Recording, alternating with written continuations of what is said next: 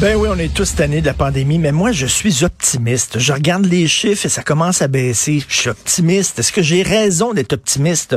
On va en parler avec euh, Dr Michel Deguy. Je suis très content de la recevoir, PDG par intérim de l'Institut national d'excellence en santé et en services sociaux, l'INES. Bonjour, Dr Deguise. Bonjour. Est-ce que vous partagez mon optimisme?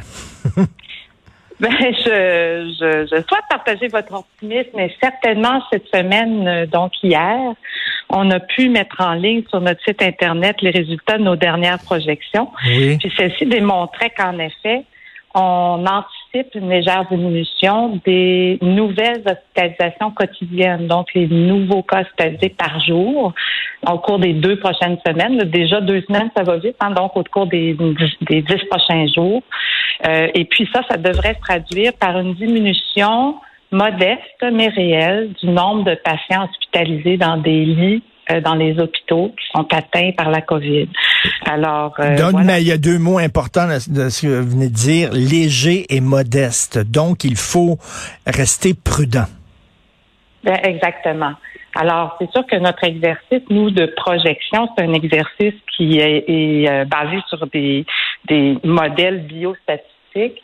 Euh, ils ont leur euh, lot d'incertitudes, mais ils ont démontré leur fiabilité quand même au cours des derniers mois de la pandémie qu'on voit, c'est que la pente, elle n'est pas euh, une, une, descente rapide. C'est vraiment très progressif. Puis on comprend pourquoi les patients, ben, ils sont rentrés en grand nombre au cours des dernières semaines. Puis ils mhm. restent quand même plusieurs jours hospitalisés. Donc la décroissance, elle ne peut pas être rapide quand on parle des patients hospitalisés dans les lits réguliers ou de soins intensifs euh, dans nos différents hôpitaux au Québec.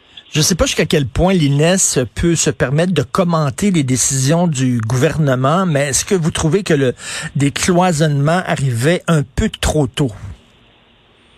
Ah ben, vous savez, nous, on est en maîtrise euh, de ces projections-là, mais la décision pour le décloisonnement, comme vous appelez, ou le déconfinement, peut-être, elle est extrêmement complexe, puis elle repose sur plusieurs types d'informations différentes. Fait nous, on se fait un devoir comme INES d'amener très régulièrement chaque semaine l'information pour aider les décideurs à prendre ces décisions-là, qui bien honnêtement sont extrêmement difficiles à prendre, complexes. Il y a beaucoup de facteurs qui peuvent intervenir.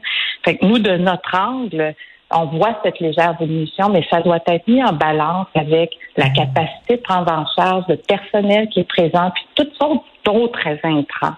Alors, euh, mm. le, on reste, nous aussi, modestes et humbles dans notre mm. contribution, mais on, on, la maintient quand même euh, parce qu'elle est importante. Et vous savez, il y a des gens qui demandent un calendrier, là, une, une sorte de prévisibilité. Là. Dites-nous à partir de quel jour on va pouvoir faire telle affaire et tout ça. Et à chaque fois que je les entends, je me dis, mais c'est comme si la situation était prévisible. Or, vous qui analysez les, les données sur le terrain, Madame le docteur De Guise, comment on peut prévoir l'imprévisible? C'est impossible. Ben, je, ben, je pense que votre question, euh, elle, elle, elle inclut la réponse c'est impossible parce qu'il y a tellement de complexité qui, euh, euh, qui, qui, interagit pour, euh, euh, vous savez, guider l'évolution de cette pandémie-là. C'est incroyable. On a été extrêmement apprenant.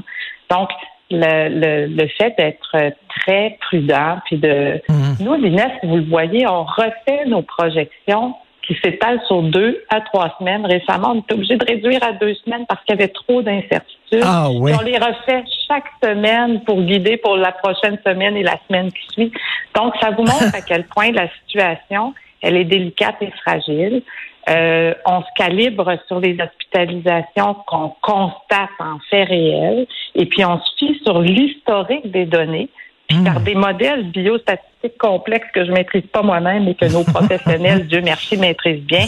on essaie d'anticiper mais on n'a pas une boule de cristal qui nous amène très, très loin, honnêtement. Elle nous amène à 10 jours, 14 jours. La preuve que c'est extrêmement imprévisible. Et qui sait, il peut y avoir aussi un nouveau variant euh, qui se pointe puis qui fait changer toutes, euh, toutes les choses. Et en même temps, euh, on, regarde les chiffres ici, docteur De Guise, mais c'est une pandémie planétaire. Là, puis si les gens sont pas pleinement vaccinés en Afrique ou en Asie, on sortira pas du bois non plus. là.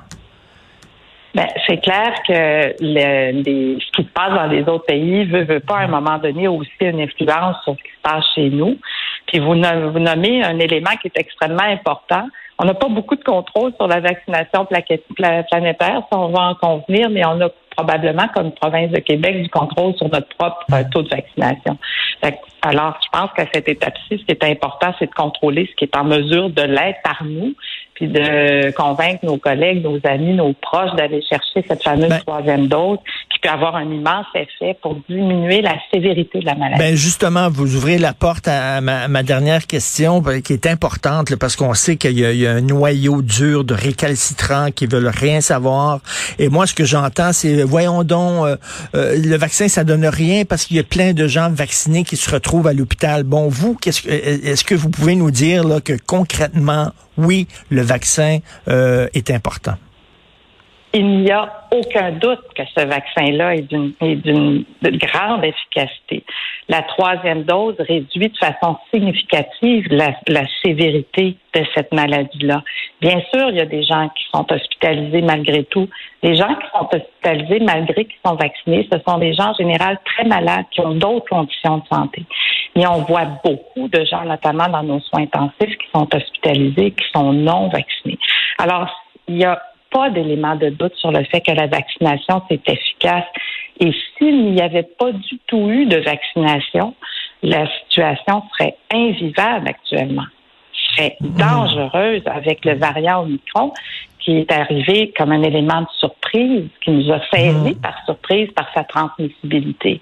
Alors, euh, nul doute à mon esprit, à mon avis, qu'on doit s'encourager mutuellement et populationnellement de chercher cette troisième dose. Ça fait, c'est un message très important. Puis ça, ça vient de, de, quelqu'un qui regarde les données euh, jour après jour. C'est important. Ça change la donne, la vaccination. faut le répéter. Merci beaucoup, docteur Michel Deguise. Bravo à tous les gens de votre institut, le National d'excellence en santé et services sociaux, euh, de faire la job que vous faites et bon week-end. Je vous remercie, c'est gentil. J'accueille ça et je transmets ça à mes équipes. Merci OK, beaucoup. merci beaucoup. Au revoir. C'est tout le temps qui nous... Hey, on va regarder ça de près ce qui se passe à Ottawa, euh, puis on va s'en reparler lundi. C'est bien sûr Benoît qui prend la relève. Il y a notre rencontre dans une demi-heure à 11 heures. Et je veux, j'ai la chance de travailler. J'adore travailler à Cube parce que je travaille avec des gens super allumés, dévoués, tripants. J'aimerais les remercier. Merci beaucoup, euh, Julien Boutier à la recherche, Maude Boutet, euh, Florence Lamoureux, Alexandre Moranville-Wallet qui nous a donné un coup de main aussi. Vous faites un job formidable, extrêmement apprécié. Jean-François Roy, merci beaucoup à la régie, la réalisation. Plein de jeunes tripants allumés. Donc, ce qui fait que quand j'arrive le matin, j'ai le sourire aux lèvres. On se reparle lundi à 8 heures. Passez un excellent week-end. Vous le méritez bien. Bye.